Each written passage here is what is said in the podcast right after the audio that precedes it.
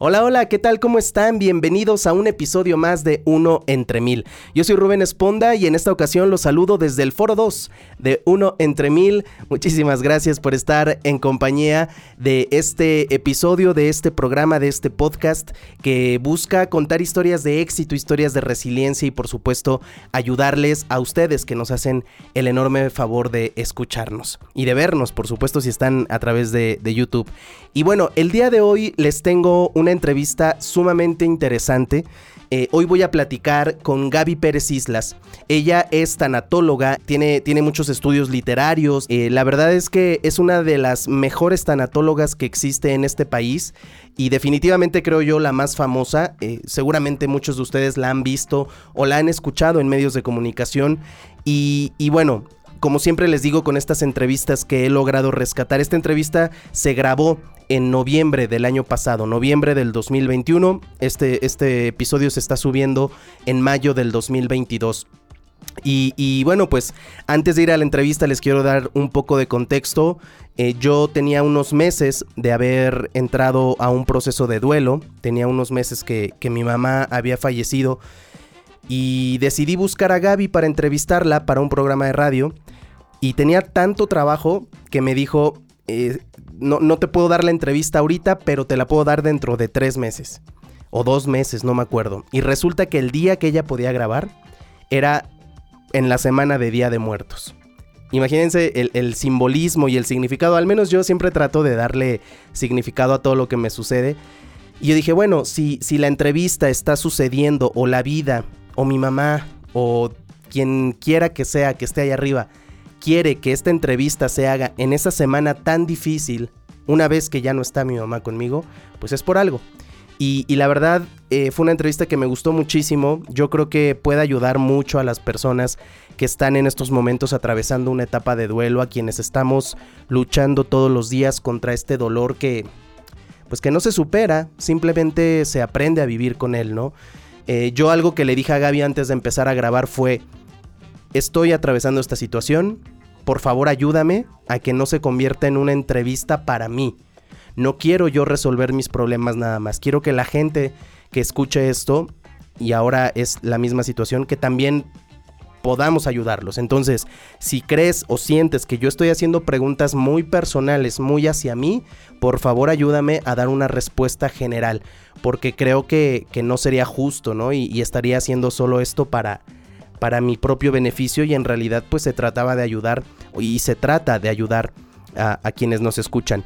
Y otro punto también muy importante que tengo que aclarar es, y esto me lo pidió Gaby en particular, eh, necesitamos dejar bien claro que esta es una entrevista que ya se transmitió alguna vez en radio y ahorita está reeditada para este podcast. Dicho esto, aclarado este punto, los dejo con la entrevista que le realicé hace unos meses a Gaby Pérez Islas, una de las mejores tanatólogas de México, la mejor diría yo. Y bueno Gaby, si estás viendo esto, muchísimas gracias por todo lo que haces, por las personas que están en duelo, por las personas que lo necesitan. Y si ustedes están en, un momento de pérdida y de duelo, vean esta entrevista, escúchenla, pónganle mucha atención, estoy seguro que les va a ayudar. Porque todos tenemos algo que contar. Bienvenido a Uno entre Mil, el podcast de Rubén Esponda. Mi querida Gaby Pérez Islas, ¿cómo estás? Bienvenida a este programa, gracias por aceptar la invitación, ¿cómo estás? Hola Rubén, encantada de estar con ustedes, de platicar sobre este tema, así que feliz, aquí estoy a sus órdenes. Qué bueno, me da muchísimo gusto. Oye, vamos a empezar esta, esta entrevista y quisiera hacerte la primera pregunta, eh, back to the basics. Vamos a explicarle a la gente qué es la tanatología y quién mejor que tú para, para decirlo. Por supuesto, Rubén, y me gusta que lo aclaremos porque como es un término bastante nuevo, estoy hablando que la tanatología tendrá unos 30 años, estará por cumplir 30 años en nuestro país pues mucha gente lo desconoce, eh, cree que es una rama de la psicología, lo cual no es cierto, y también pues no tiene claro cuál es la diferencia entre una consejería tanatológica y una terapia con un psicólogo. La tanatología es una disciplina de acompañamiento. Yo le llamo como un empujoncito cariñoso a que alguien regrese a las vías de su vida después de haber tenido una pérdida. Son 10 sesiones máximo espaciadas como el usuario, que es el término correcto para el paciente en este caso, como él necesite. y las vamos espaciando cada vez más de manera que la persona no sienta de repente que lo dejamos, sino esto se va espaciando la ayuda hasta que pueda caminar solo. Me gusta compararlo con usar flotis cuando estás aprendiendo a nadar y luego lo vas desinflando hasta que estás listo y ya no lo necesitas.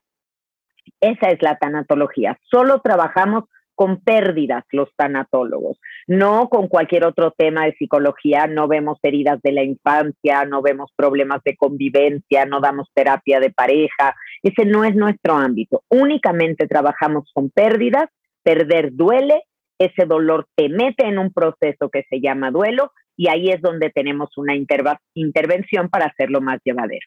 Oye, ¿y, ¿y por qué crees que la tanatología tiene esta eh, como esta corriente de detractores que desde mi punto de vista, y tal vez estoy diciendo una locura, pero bueno, es lo que yo he percibido, la mayoría de ellos son católicos, cristianos, personas muy creyentes, muy religiosas, que están en contra de la tanatología. Mucha gente que, pues que no cree que de verdad ayude y que no lo ven como una alternativa para sanar sus corazones luego de una pérdida. ¿Por qué crees que sucede esto?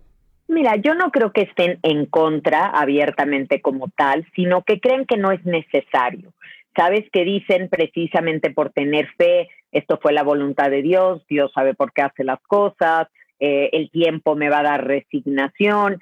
Y bueno, yo creo que no todo mundo tiene que ir a una terapia. Es correcto que algunas personas tienen la resiliencia, la red de apoyo suficiente para salir adelante, pero para muchas otras personas el saber que cuentas con alguien, con un compañero de duelo, hace toda la diferencia del mundo. Y pues antes se creía, y todavía hay quien lo dice, ¿para qué vas a ir a contarle tus cosas a alguien que le interesa? Mm, yo no necesito eso, yo no estoy loco. Y aquí claro que no se trata de locura o de cordura, se trata de amor, porque cuando amamos a alguien y perdemos a alguien, duele, entonces, en mi profesión yo te puedo decir que hay mucho más amor que dolor, y eso es decir mucho, pero es como recorrer un desierto, la pérdida. Pero ¿por qué tendrías que hacerlo solo si alguien puede ir a tu lado? Claro, claro. Oye, eh, desde mi punto de vista, creo que tu trabajo es muy noble, creo que tu trabajo tiene un, un dejo de docencia, porque finalmente todo lo que tú has estudiado y todos tus conocimientos respecto al duelo, pues nos los compartes y nos enseñas a vivir en duelo, nos enseñas a lidiar con, la pérdida. Entonces, pues prácticamente tú eres una docente. Eh, pero es cierto que, que, tanto la tanatología como tu nombre, Gaby Pérez Islas, pues antes no sonaba tanto en medios de comunicación y de pronto sentimos una especie de boom, ¿no? De, eh, la está rompiendo Gaby Pérez Islas en, en los medios de comunicación, sin importar si es radio, televisión, internet. ¿A qué crees tú que se debe este, y te lo pregunto con mucho respeto, este boom en, en, en, los últimos años, en los últimos meses de Gaby Pérez Islas? Yo tengo la teoría de que la pandemia tal vez pudo impulsar porque pues ha habido tanto dolor y tanta pérdida que a lo mejor la pandemia ayudó a que tu trabajo se necesitara o se expusiera más. Pero yo sé que llevas muchos años trabajando, pero ¿a qué crees tú que se debe si es que existe este boom de, de Gaby Pérez Islas? Qué interesante. No lo veo como un boom, ¿sabes, Rubén? Yo lo veo como una cosecha. En efecto, tengo 24 años de ejercicio profesional. Ahorita tú estás viendo la puntita del iceberg, que es mi tiempo de cosecha, pero atrás de esto no sabes cuánto trabajo ha habido, cuántas horas. Ahora, para mí la gente, el público en general, las personas en redes sociales, son muy inteligentes y saben distinguir cuando alguien tiene misión y hay una vocación atrás de lo que hace y cuando solamente hay un afán de lucro, porque yo coincido con las personas que piensan que hay quien nada más quiere lucrar con el dolor y lo he dicho mucho y abiertamente en todos los medios, no se dejen engañar cuando más vulnerables están. Yo no cobro por ningún don que yo crea que tengo. Yo cobro por lo que yo he estudiado, por lo que yo he publicado, por la experiencia que tengo y tengo doy un servicio profesional y tengo unos honorarios por eso. Pero mi trabajo va mucho más allá. Creo que soy la persona, Rubén, que más material gratuito pone al servicio de la gente. Y me refiero a mi canal de YouTube, Gaby Tanatóloga, que hago unas cápsulas que se llaman Tanatotips. Tengo cinco años haciendo esas cápsulas que son esta parte de docencia de la que hablabas yo enseño a cómo vivir después de un gran dolor y hago cultura del duelo en las personas. Entonces, ahí está todo ese material. Ahora el podcast que se llama Después de la pérdida, que está también en todas las plataformas y en YouTube. Entonces, ahí estoy dándole a la gente todo este contenido que a la gente le gusta, le gusta el mensaje, le gusta mi postura diferente con respecto a las cosas. Pero no es un boom. O sea, yo tengo mi libro, soy autora de seis libros y mi primer libro salió hace 10 años. Estoy justamente celebrando el décimo aniversario de cómo curar un corazón roto con una edición especial muy bonita. Entonces, sí te puedo decir que para mí, mi breaking point, así mi punto de quiebre donde empezó a hacer las cosas diferentes, fue la publicación de mi primer libro hace 10 años. Y ha sido muchísimo trabajo. El no decirle no a ningún medio chiquito, porque ya sabes que algunas personas es como, no, nada más quiero ir con la gran cadena de televisión o nada más quiero ir con esta emisora de radio muy conocida o muy escuchada. Para mí ningún medio es pequeño. He agradecido que me den este espacio en todos los medios para dar un mensaje y la gente va pidiendo. Entonces, sabes que, que no es que los medios me lleven, es que los medios llevan a la persona que la gente quiere escuchar. Y, esta, es, es la cosecha que he tenido, pero de muchos años, 24 de ejercicio profesional, 10 de la publicación de mi primer libro, 6 libros publicados. Bueno, pues ya, ya hay una trayectoria, todos los años estudio algo nuevo para tener una certificación nueva, para estar actualizada.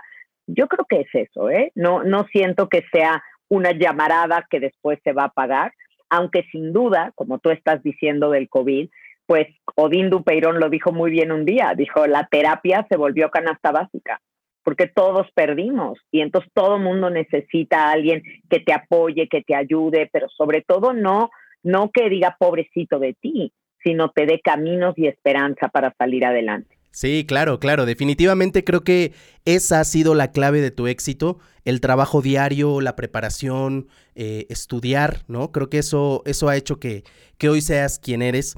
Eh, y también hay que decirlo, tienes habilidades verbales que no cualquier persona tiene. Y, y, yo creo y soy fiel creyente de que el conocimiento no nos sirve de nada si no lo sabemos compartir, si no lo sabemos comunicar. Puede ser un científico, puede ser alguien que sepa mucho de muchas cosas, pero si no sabes cómo expresarlo, si la gente no te entiende cuando lo comunicas, pues prácticamente no sirve de nada porque el conocimiento se queda solamente en tu cabeza. Y en tu caso, con estas herramientas sociales y verbales que tienes de comunicación, eh, yo creo que por eso también se hace una mezcla bastante interesante. ¿De qué otras herramientas has tenido que echar mano a la hora de dedicarte a los medios de comunicación? Si bien no estás todos los días como, como titular de un espacio, tú estás todo el tiempo en las redes, estás todo el tiempo en los programas y ahí es donde uno puede percibir estas herramientas y estas habilidades verbales. ¿De qué otras herramientas tienes que echar mano?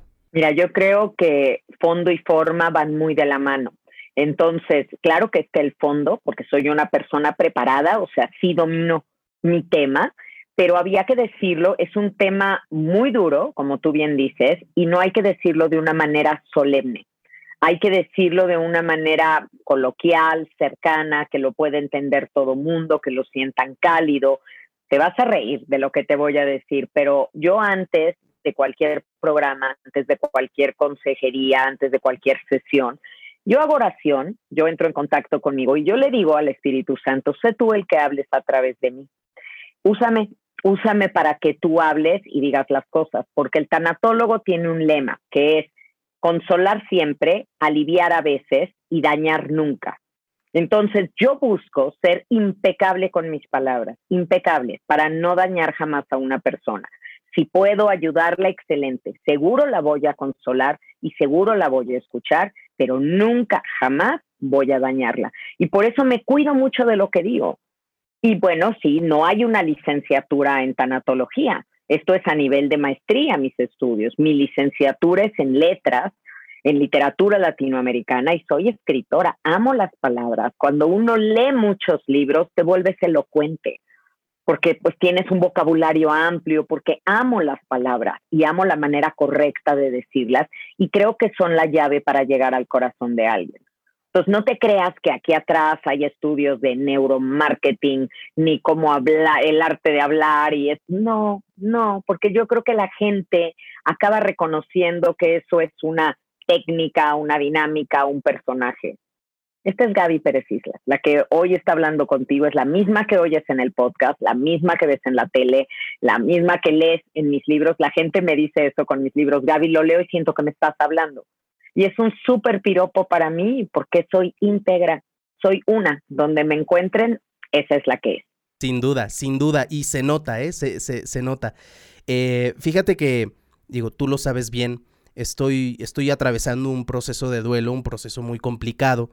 Y me pasó algo muy curioso porque, pues, como es lógico siempre que hay una, una pérdida, siempre que hay un, un, duelo, pues la familia, los amigos, la gente cercana se acerca eh, con el mejor afán y con las mejores intenciones de, de, de, apapacharte y de cuidarte, ¿no? Y entonces de repente por ahí un familiar me dijo, mira, escucha este podcast. Y, y le pico y Spotify y era tu podcast. Y luego alguien, una amiga me mandó eh, este, un libro me dijo, espero que este libro te ayude. Cómo sanar un corazón roto de Gaby Pérez Islas. Otra tía, oye, mira, encontré este video de YouTube, una entrevista que te habían hecho. Entonces, eh, yo creo que, que, el destino quería que estuvieras aquí, el destino quería que platicáramos porque la vida te va poniendo a las personas, ¿no? La vida te va poniendo ahí eh, en, en, los lugares en donde debes estar y en donde, en donde puedes encontrar la mejor solución. Y cuando estás atravesando una pérdida es súper necesario, pero a veces no entendemos qué es la pérdida. Me gustaría que le expliques a la gente que nos ve y que nos escucha qué es la pérdida, cómo podemos definir la pérdida. Claro, mira, pérdida es algo que yo tenía y ya no tengo, pero también algo que yo deseaba y nunca obtuve. Y esta es muy poco reconocida socialmente, porque algo material, alguien que estaba casado y de pronto en viuda, pues es muy tangible la ausencia de su pareja, se ve claramente. Pero alguien que deseaba ser madre y nunca lo consiguió, esa pérdida es más sutil. No lo tenías, nunca lo tuviste, pero soñabas con serlo. La pérdida de una vocación, si tú querías ser jugador profesional de fútbol y no lo eres, pues ahí también hay una pérdida. Entonces, algo que yo tenía ya no tengo y me dolió perderlo. Y entonces el, el conjunto de emociones, de sentimientos que se van a generar con respecto a esa pérdida requieren un acomodo en mi vida. Y la adaptación a esa nueva vida sin mi objeto amado, eso es el proceso de duelo y es lo que trabajamos los tanatólogos. Oye, ¿y tú crees, con todos tus conocimientos en tanatología, ¿Consideras que puede haber una pérdida que duela más que otras? No sé, se me ocurre, por ejemplo, alguien que perdió una mascota o que perdió un trabajo o que perdió algo material, quien perdió a su pariente más cercano, a su familiar, a su amigo, ¿le duele más? O sea, esta pérdida de alguien cercano duele más que una pérdida material o de un trabajo o de una mascota o de incluso de un pariente pero no tan cercano. O sea, ¿hay pérdidas que duelen más que otras? No, no, no, mira, es que en tanatología, si, si ganas, pierdes. O sea, si comparas y dices, yo tengo la peor pérdida de todas, no ganaste, perdiste. Nunca debemos de comparar una pérdida con otra porque la pérdida que tiene la persona es el 100% de su dolor. Si yo pierdo a mi mascota, tengo que ver qué representaba esa mascota para mí, quién era, qué perdí al perderla, y es mi dolor y yo tengo el 100% de mi dolor y otra persona puede perder un hijo y no tengo por qué compararlos, son rubros totalmente distintos. ¿Cuál es la peor pérdida de todas? La que estés teniendo, la que estés viviendo tú. Y necesitamos un respeto infinito para el doliente y para el dolor de los demás. Pero claro que sí hay categorías de pérdidas, como por ejemplo, no va a ser lo mismo eh, que te roben un coche a que se muera un ser querido. Lo que no se compara es la muerte, los tipos de muerte o pérdidas como un divorcio, una separación, si es mejor la viudez o el divorcio, no, pues mejor ninguna. Pero sí hay pérdidas que son, el duelo es más corto, las etapas menos intensas, que son las pérdidas de las cosas materiales, de una computadora, un celular, un coche, nada que ver con la pérdida de un ser querido o una relación. Totalmente, totalmente. Y también creo que eh, el duelo la pérdida, eh, estos temas de, habilidades sociales, incluso la vida misma, la vida misma se resume, desde mi punto de vista, en el sentido común, ¿no? O sea, eh, si uno piensa fríamente, sabe y entiende que el dolor va a pasar, que no vamos a sentir el mismo dolor toda la vida. Pero en ese momento estás tan abrumado y estás tan, eh, tan dolido, tan, tan metido en tus pensamientos, en el y si hubiera, en el y ahora qué va a pasar. Y si tienes por ahí trastornos mentales como ansiedad, depresión, ya ni lo contamos, ¿no? O sea, hay gente que de plano no se puede poner en pie. Pero lo que voy es que la vida se resume en sentido común. ¿no? Podemos, eh, si hiciéramos uso del sentido común todos los días, sin duda seríamos un poco más felices o tendríamos una vida más en paz. Pero, pero no, no, no podemos. A veces no podemos porque el dolor es muy grande. ¿Cómo le haces para llevar a la gente a ese estado de entendimiento? Porque estoy seguro que de repente llegan a tu consultorio personas que se aferran al dolor y que se aferran al sufrimiento y que se aferran a, a no avanzar. ¿Cómo haces que ellos entiendan que la vida sigue? ¿Cómo los llevas a ese proceso de entendimiento? Mira, yo digo en mi libro de cómo curar un corazón roto, digo que esto es, esta terapia, este tipo de terapia de acompañamiento es como ir juntos en una lancha. Tú remas, yo te alumbro el camino. Pero no se trata de que yo te lleve a donde quiero que estés, sino de alcanzarte donde estás y ver por qué estás ahí y platicar contigo y acomodarte las cosas con las herramientas que tú tienes, no te presto las mías. Por eso es como un trabajo muy artesanal para cada quien, para verlo, para ver por qué ve las cosas como las ve. No le decimos no te sientas así, no digas eso, no pienses eso, al contrario, ¿de dónde viene esto que sientes? Es absolutamente cierto, te ayudo a cuestionártelo, a saber, no me meto con tu dolor para acabar pronto, tu dolor ahí está, yo no quiero hacerlo chiquito, yo quiero hacerte grande aquí y que el dolor deje de quedarte, tal vez, porque tú creces, porque la pérdida está ahí para que crezcamos. Entonces, esa es la, invitación con las personas. El trabajo personal, hago mucho trabajo colectivo, como tú estás diciendo, el podcast de después de una pérdida, los tanatotips en YouTube, mis intervenciones en medios, pero también doy consejería particular y ahí es donde haces, tocas la diferencia en la vida de una persona y le das este acompañamiento amoroso pues, para que transite la noche oscura del alma, pero que no se quede estacionado en ella. Y la verdad me parece muy importante aclarar eso porque es como los, los médicos youtubers, ¿no? Ahora hay, hay una nueva ola de doctores que hacen videos en YouTube y que tienen muchos seguidores. Y la verdad es que hay por ahí dos o tres que, que, son bastante buenos, pero ellos lo dicen todo el tiempo. Yo puedo hablar aquí de COVID, puedo hablar de, de diabetes, puedo hablar de lo que sea, pero este video no sustituye la consulta, valga la redundancia, en el consultorio. En tu caso es lo mismo. Una, una, un libro, un video de YouTube, esta entrevista, un podcast, no puede sustituir nunca la terapia cara a cara en, tu consultorio, ¿no? Una consultoría particular. Entonces, yo sí quiero invitar a, las personas que, nos están viendo y que nos están escuchando a que busquen a Gaby, que pues tomen una consultoría personalizada, porque imagínense, si nos ayuda a distancia, ¿cómo no nos va a ayudar en persona, no? Eh, bueno, Gaby, ahora me gustaría que nos cuentes esto que, híjole, yo no lo entendí hasta que lo viví y hasta que te escuché a ti decirlo, que es eh, esto de cuando alguien se va, cuando alguien se muere, vamos a hablar de una familia. Pues todos perdemos a alguien distinto, ¿no? O sea, se muere una sola persona pero el hijo pierde a su mamá, el esposo pierde a su esposa, la abuelita pierde a su hija, la tía pierde a su hermana, su jefa del trabajo pierde a una empleada y probablemente a una amiga. Es decir, con la muerte y con la partida de un ser querido, se van muchas personas.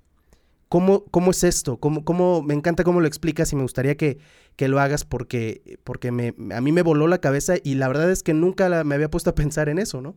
Claro, por eso el duelo requiere tanta comunicación y respeto. Son dos palabras fundamentales en una familia, porque cada quien perdió algo distinto. Como bien dice, si es un padre de cuatro hijos, es como si hubieran muerto cuatro personas diferentes. Para un hijo puede ser que su papá sea su mejor amigo, pero para otro era su rival y otro era su socio en los negocios y para otro era su compañero de tenis para jugar tenis. Entonces, cada quien pierde diferentes roles y facetas de esa persona porque creo que toda persona es un diamante y tú ves la faceta de un diamante según donde estás colocado en función a ese diamante. No ves las otras caras que los demás ven, pero que también son ciertas. Tú no las conoces, tú no sabes cómo era tu ser querido en el trabajo o con sus cuates, tú lo conoces como tu familia. Y tienes tu dolor, pero tienes que respetar los tiempos y el dolor de los demás. Cuando aprendemos esto, que nadie tiene el protagónico del dolor, que el dolor es un pie y cada quien tiene una rebanada, y somos respetuosos con los demás, vamos a transitar esto mucho mejor, porque hay cinco etapas por las que pasas en el proceso de duelo, pero ojalá, Rubén, ojalá todos dijéramos, a ver familia, ya salimos todos de la negación, muy bien, vamos al enojo, ahora sí, todos enojadísimos, listos, ya acabamos, muy bien, vamos a la negociación. No sucede así. Cuando alguien de la familia ya está en la negociación, otros siguen la negación. Cuando alguien ya está llegando a la aceptación, alguien está deprimido.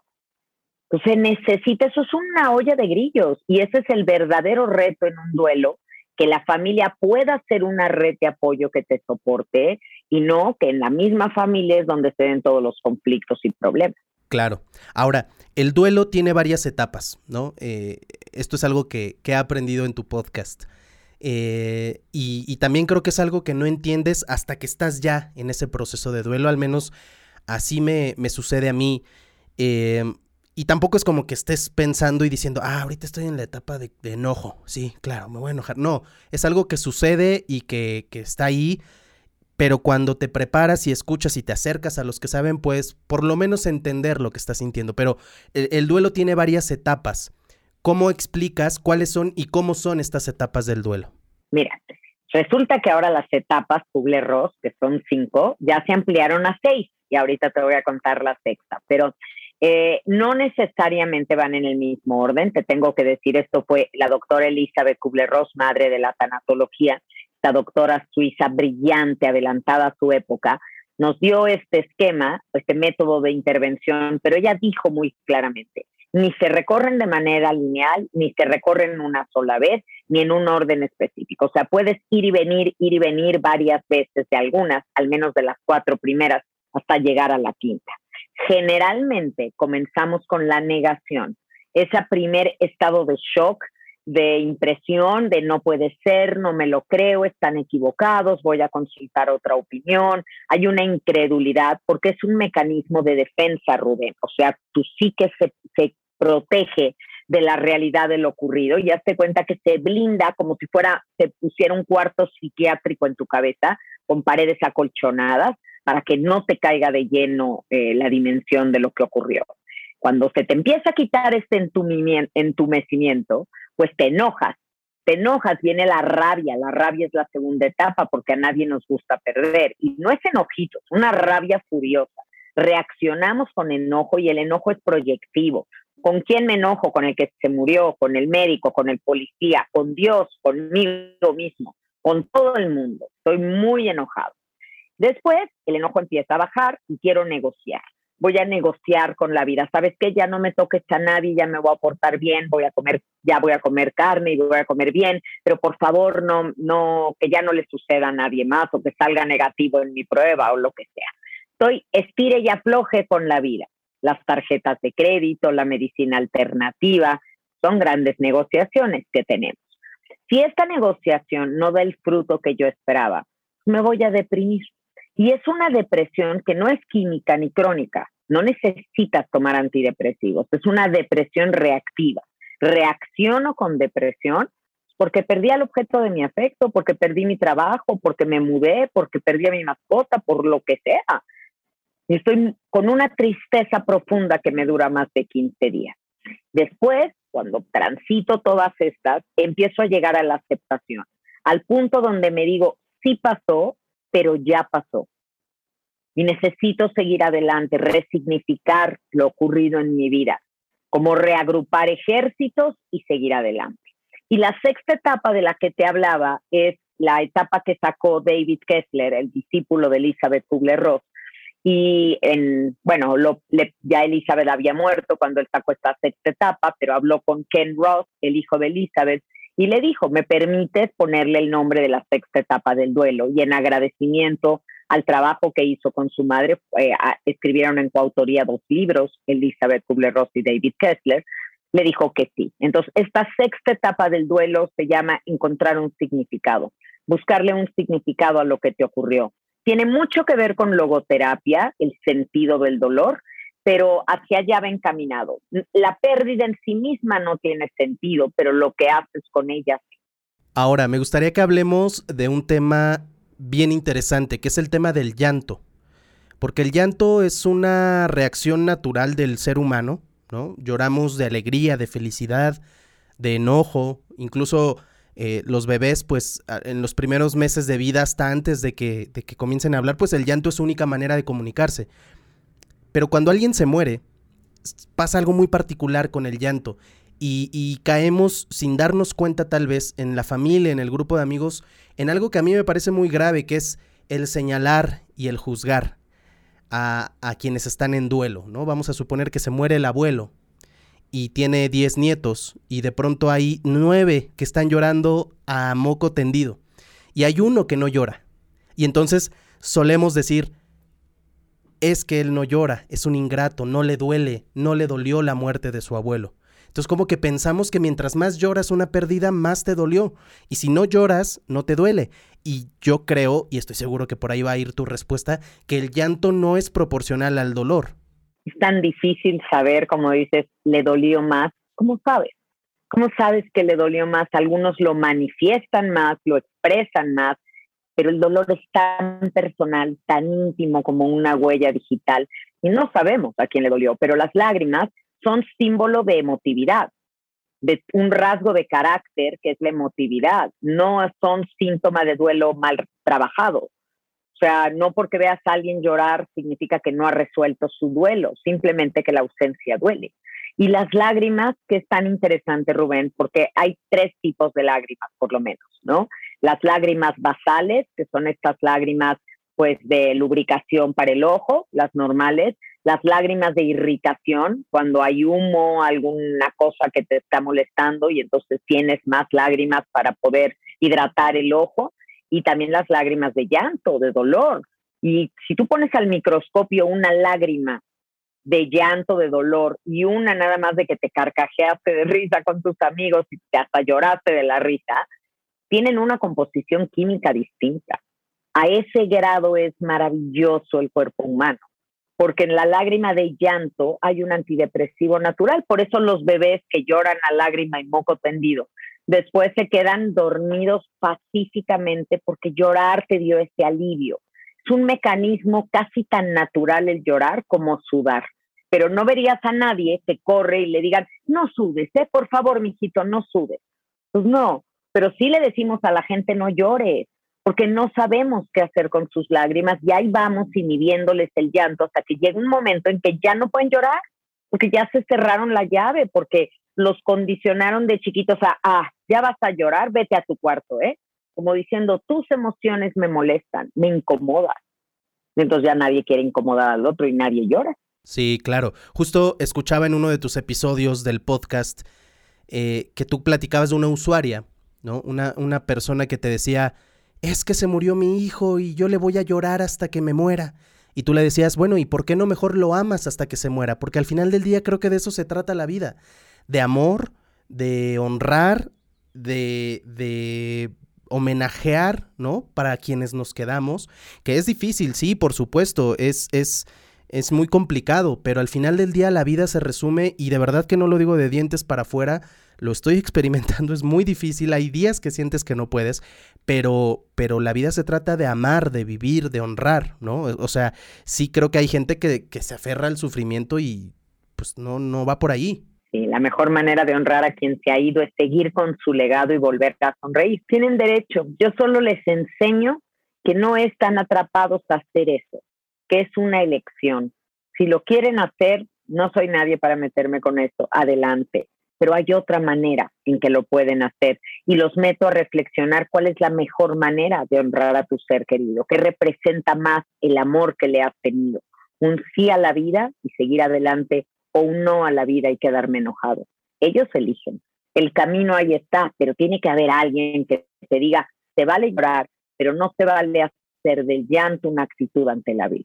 Eso me parece bien importante porque, insisto, no pretendo juzgar a nadie. Aquí eh, trataremos siempre de no hacerlos sentir juzgados, pero pues no sé, habemos personas, y esto no te hace mejor ni peor, simplemente así es la vida, porque la vida eh, literalmente es una, una ruleta rusa, ¿no? A veces estás arriba, a veces estás abajo. Eh, pero habemos quienes a lo mejor hemos tenido pérdidas pequeñas que nos han ido preparando para una pérdida mayor o, cada pérdida que creo, considero que así fue mi caso, ¿no? A lo mejor de repente pierdes algo material, luego pierdes un trabajo y te duele un poquito más, pierdes una mascota y te deprimes, luego pierdes por ahí un pariente que, bueno, pues te dolió, luego uno más cercano, luego tu abuela, o sea, al final del día puedes irte preparando para tener una pérdida más grande. Eso no quiere decir que, que, que vas a estar mejor, ¿no? Cuando venga esta gran pérdida, pero de alguna manera sí te prepara, de alguna manera dices, bueno, ya sé, ya sé lo que viene, me va a doler probablemente mucho más que todas las anteriores, pero ya sé lo que viene. Y, y, por otro lado hay otras personas que a lo mejor nunca han tenido pérdidas y debutan en, esta, en este rollo del duelo y de la pérdida con la muerte de la persona que más aman en la vida. Es decir, nunca se les ha muerto nadie, nunca han perdido nada. Y el día que alguien se muere en su familia es su esposo, es su papá, es su mamá. Yo ya no sé qué es mejor, Gaby, tú me dirás, tú tendrás una mejor opinión. ¿Qué es mejor? ¿Tener primero algunas, una que otra pérdida pequeña para cuando venga la fuerte estar más preparado? ¿O es mejor irte a lo grande, ¿no? Y tener una pérdida grande y, y pues, órale, agarrar el toro por los cuernos. No, yo diría que las pequeñas pérdidas te van preparando para pérdidas mayores y que no tenemos que sobreproteger a los niños porque es una forma de agresión. Hay quien los va cuidando tanto para que se murió la mascota, van y la cambian para que no se dé cuenta que se murió, evitan hablar del duelo, se mueren los abuelos y no vuelven a hablar de ellos para que es como se fue un viaje muy largo, mijito. Si no te dejo vivir estos duelos, que son menores en el niño, ¿cómo va a ser después que tu primera pérdida, como dices, sea tu papá, sea tu mamá, sea el divorcio de tus padres, la venta de tu casa, que se desmorone tu familia? ¿Con qué construyes si no tienes estas herramientas? Entonces, el escenario ideal sería que le fuéramos subiendo el volumen poco a poco las pérdidas, pero claro, no escogemos. Cada quien tiene una vida y le van a suceder cosas distintas. Y eso sí, tenemos que estar ahí para acompañar a los nuestros, para hablarles del dolor, de la pérdida, porque es lo único que tenemos seguro en la vida. No sé por qué nos queremos brincar el capítulo. Sí, sí, sí, yo creo que, que el ser humano por naturaleza es, es egoísta eh, nos olvidamos a veces que estamos en coexistencia en este planeta, que no estamos solos y que hay personas, hay familia, hay amigos, hay vínculos afectivos y que al final del día lo que ellos hagan repercute en nosotros y lo que nosotros hagamos repercute en ellos y, y, pues queremos brincarnos ciertos procesos naturales de la vida y, pues eso, eso no se puede. Eh, como que siento que a veces nos centramos en esto de, que todo es la pérdida y todo es mi dolor, ¿no? Y que el mundo se detiene, ¿no? Gente que, que dice, paren el mundo porque se me murió mi hijo, se me murió mi mamá, se me murió mi abuelita. Y creemos que todos tienen que estar a nuestra disposición y pues no, la vida sigue, el mundo sigue. Eh, y, y por ejemplo, yo creo que una vez que entiendes lo que perdiste, puedes valorar más lo que te queda. Es decir, se murió tu abuelito, te dolió en lo más profundo del alma. Lo extrañas todos los días. Pero te queda tu abuelita. Valórala, cuídala, búscala, llámale, ¿no? Se, se, murió tu hermano, tu hermana, pero tienes otros dos. Búscalos, apapáchense. O sea, creo que también viene un poco por ahí eh, eh, esto que te decía, ¿no? Como una vez que entiendes lo que pierdes, le puedes dar un, un valor distinto a lo que te queda, no porque antes no valiera, sino porque ya ves la vida desde, desde otro punto. Eh, la muerte para mí es parte de la vida y pues sí, hay muertes feas, hay, hay muertes muy dolorosas y es horrible perder a alguien, pero, pero la muerte no es un castigo, mucha gente ve la muerte como un castigo y dicen es que era tan buena persona y por qué le tenía que pasar esto. Pues no es un castigo. No es parte de la vida. No sé qué, qué opinas tú. No, no, no, no, no. Fíjate, la muerte eh, es la graduación de la vida para mí. Tú ahorita dijiste es horrible perder a alguien. sí, es horrible que se pierda, no es horrible que se muera, porque hay una gran diferencia. O sea, que se pierda es no sé dónde está, que se muera ya sé dónde está, si tengo una fe. Y si tengo una fe, ya sé que llegó a un lugar seguro, a puerto seguro, ya sé que está bien, que no puede pasarle nada y que lo que viene conviene. Porque creo que cuando alguien muere, la vida lo salvó de algo. Lo que seguía para esa persona en la vida ya no iba a ser tan agradable, ya no iba a ser tan disfrutable. No sé qué era lo que iba a pasar, pero sé que lo mejor para esa persona era morir. Y siempre elijo creer eso, porque eso me hace vivir en paz. Entonces, la muerte no es ni un premio, ni un castigo, no es un problema, es una situación por vivir. Simple y sencillamente es parte de la vida, no por eso estoy diciendo que no duela, por supuesto que duele porque tenemos apegos, tenemos afectos, nos cuesta pensar que ya no vamos a tener una experiencia con nuestros sentidos con esa persona que se va, pero no me parece que sea algo horrendo, ¿sabes? Cuando, cuando alguien me dice, murió mi papá, yo sé que estamos hablando del cielo. Cuando alguien me dice, mi papá es un adicto, yo sé que estamos hablando del infierno. Entonces, para mí hay cosas mucho más graves que morir, como la cárcel, como las adicciones, como un secuestro. Sí, claro, claro. Yo, yo creo que la clave está en cómo entendemos la vida, cómo, cómo vivimos en el día a día para que cuando suceden este tipo de cosas tan fuertes y tan choqueantes, podamos asimilarlo de la mejor manera, ¿no? Pero, híjole, Gaby, es que hay veces que, que no se puede, ¿no? O sea, no lo entiendes hasta que lo vives y es horrible vivirlo. Yo, yo justo te quería preguntar si hay alguna manera de, de prepararnos para ese dolor, pensando sobre todo en, en casos muy particulares en donde a lo mejor hay una enfermedad terminal y, y pues bueno, ya sabes lo que va a pasar. Tal vez no sabes cuándo. Pero a lo mejor puedes irte preparando, a lo mejor puedes irte, eh, no sé, mentalizando para que cuando suceda no, no, te, no te pegue tan fuerte. ¿Hay alguna manera de prepararnos para, para el dolor, para el duelo, para la pérdida? No se puede, mi Rubén, y ya veo que eres un gran negociador. Estás casi, casi diciéndome, es lo menos, es lo menos, ¿cómo le hacemos?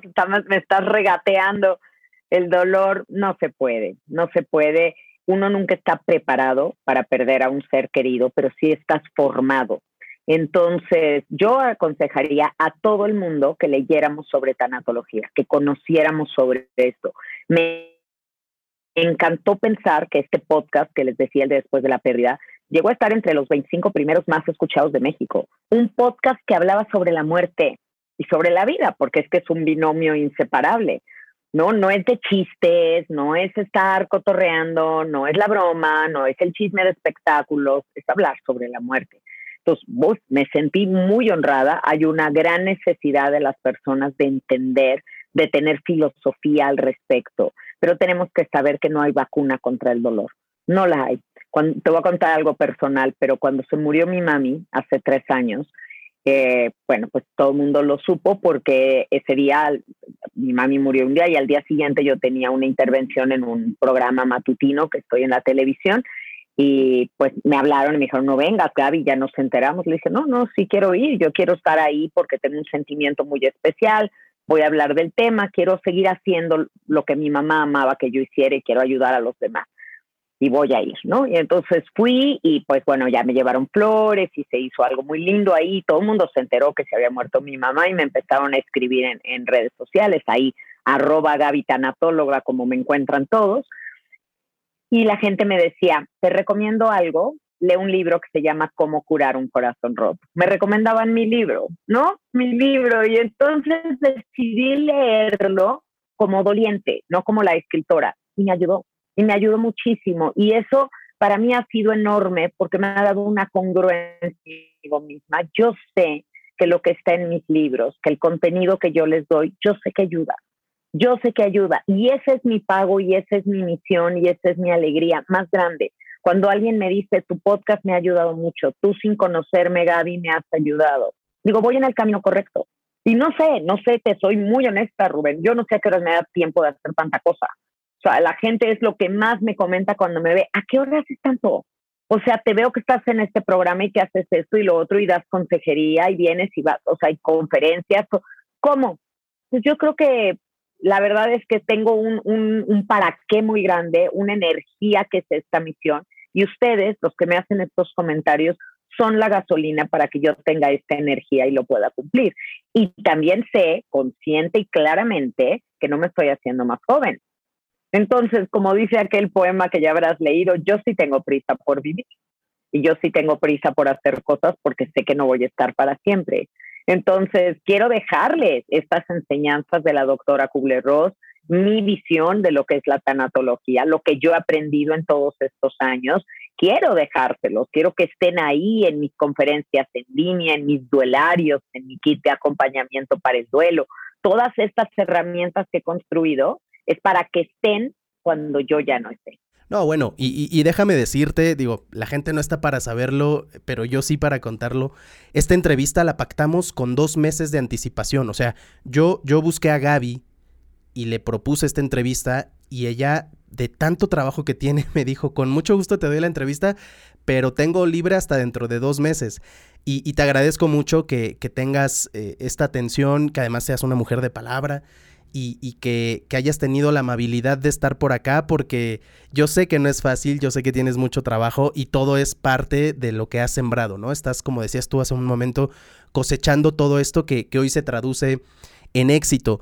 Em, te quería preguntar, ¿qué sucedió? Porque ahorita que mencionabas lo de tu mamá, me, me parece increíble y me parece que incluso era hasta antinatural que Gaby Pérez Islas no fuera a trabajar el día que murió su mamá por, por, por la propia naturaleza de tu trabajo, ¿no? O sea, no me sorprende que me platiques esto, es lo que, lo que quiero decir.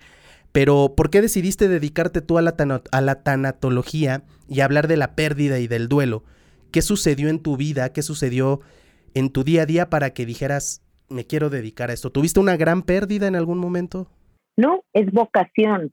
Fíjate que yo creo que hay dos maneras de llegar a un tema como este, ¿no? El vivir una experiencia personal y querer ayudarte y a raíz de eso querer ayudar a los demás o tener una vocación de ayuda. A mí la muerte ha sido un tema que me ha interesado siempre. Como te dije, estudié literatura latinoamericana, hice mi especialidad en literatura infantil.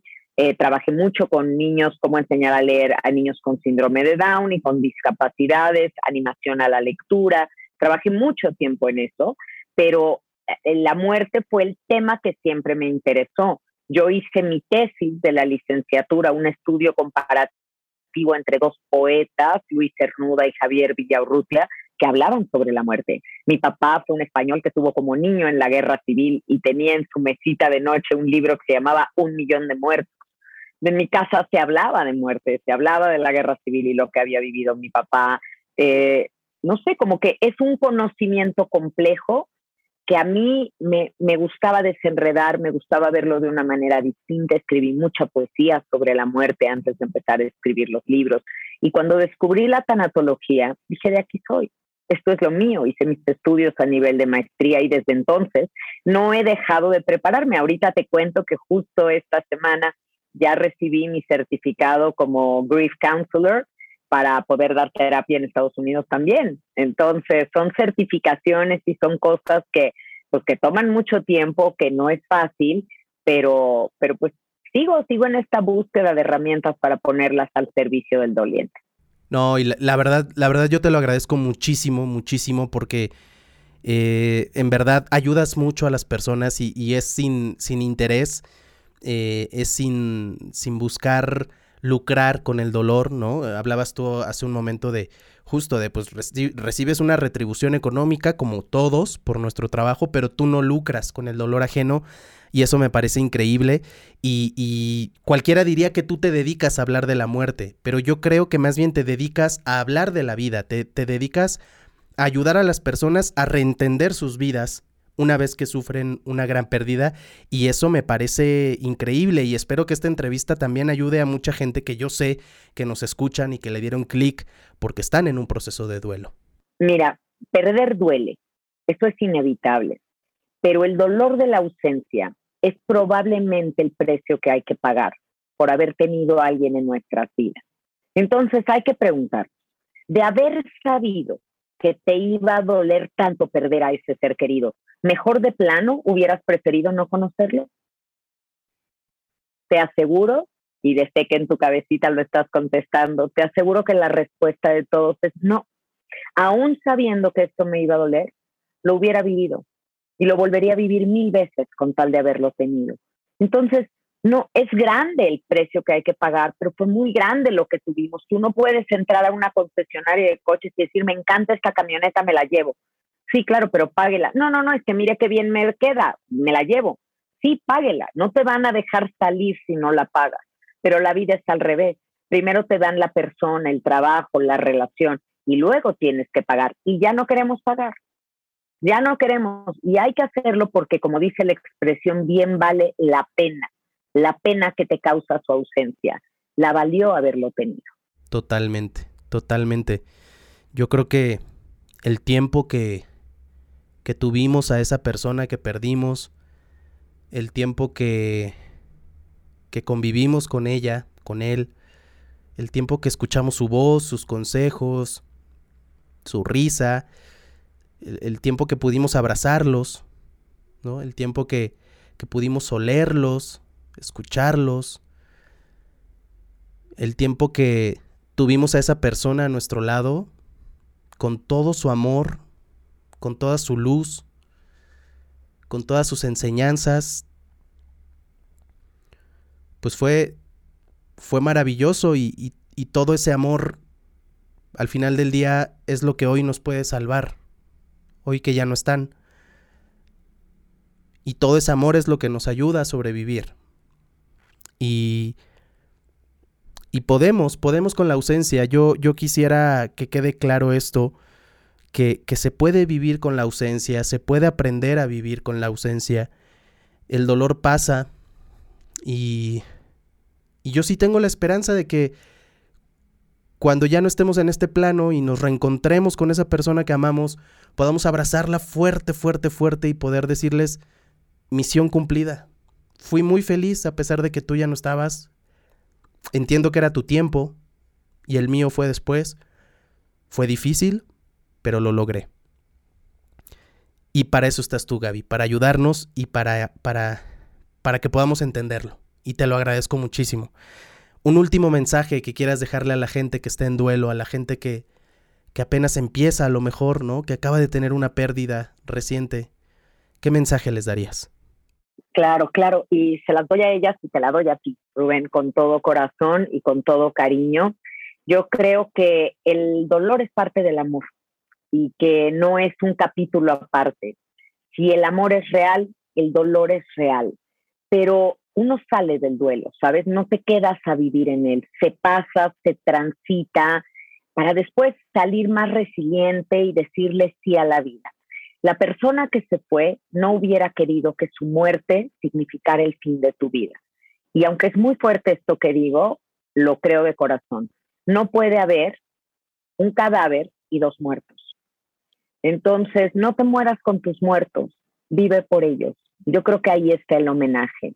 Quisiera rápidamente recomendarles, eh, decirles los títulos de mis seis libros que están ahí disponibles para ustedes en formato físico, en iBook, en Kindle, en Audible, donde quieran encontrarlos. Eh, son justo, y aquí lo tengo, La niña a la que se le vino el mundo encima, Viajar por la vida, Cómo curar un corazón roto, Tu camino para sanar, que es mi libro más reciente en coautoría con otras tres autoras, Convénceme de vivir, que es mi novela sobre el sentido de la vida, y elige no tener miedo.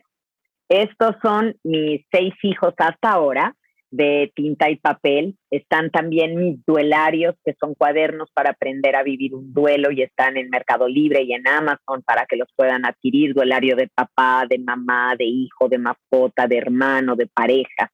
Ahí están para ustedes.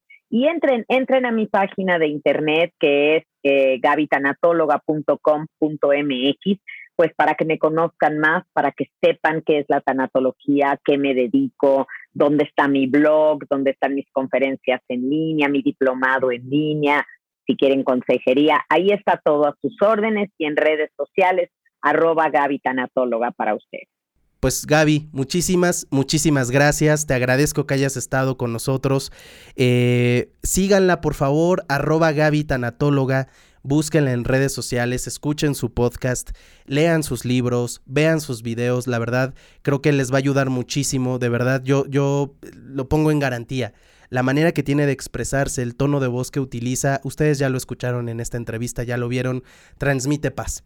Gaby Pérez Islas es paz. Gaby, te agradezco muchísimo, espero que no sea la única vez que estés por acá y que pueda ser presencial en la siguiente y muchísimas, muchísimas gracias por ayudar a quienes lo necesitan. Gracias, Rubén. Mi éxito, y tú hablabas de esto al principio, y me encantó porque tú usas una expresión que dicen mis hijos de la está rompiendo y entonces me gustó mucho pensarlo en eso, pero mi éxito es su cariño, su cariño, el interés en el trabajo que hago y sí me siento muy exitosa porque me siento muy querida por ustedes, porque sí creo, esto es lo que les digo en mi podcast, sí creo que después de la pérdida hay vida. Perfecto. Señoras y señores, esto fue todo. Coman frutas y verduras, alimentense sanamente vayan a terapia y a un tanatólogo. Nos escuchamos y nos vemos la próxima semana. Hasta luego. Gracias por escuchar Uno entre Mil, el podcast de Rubén Esponda, porque todos tenemos algo que contar.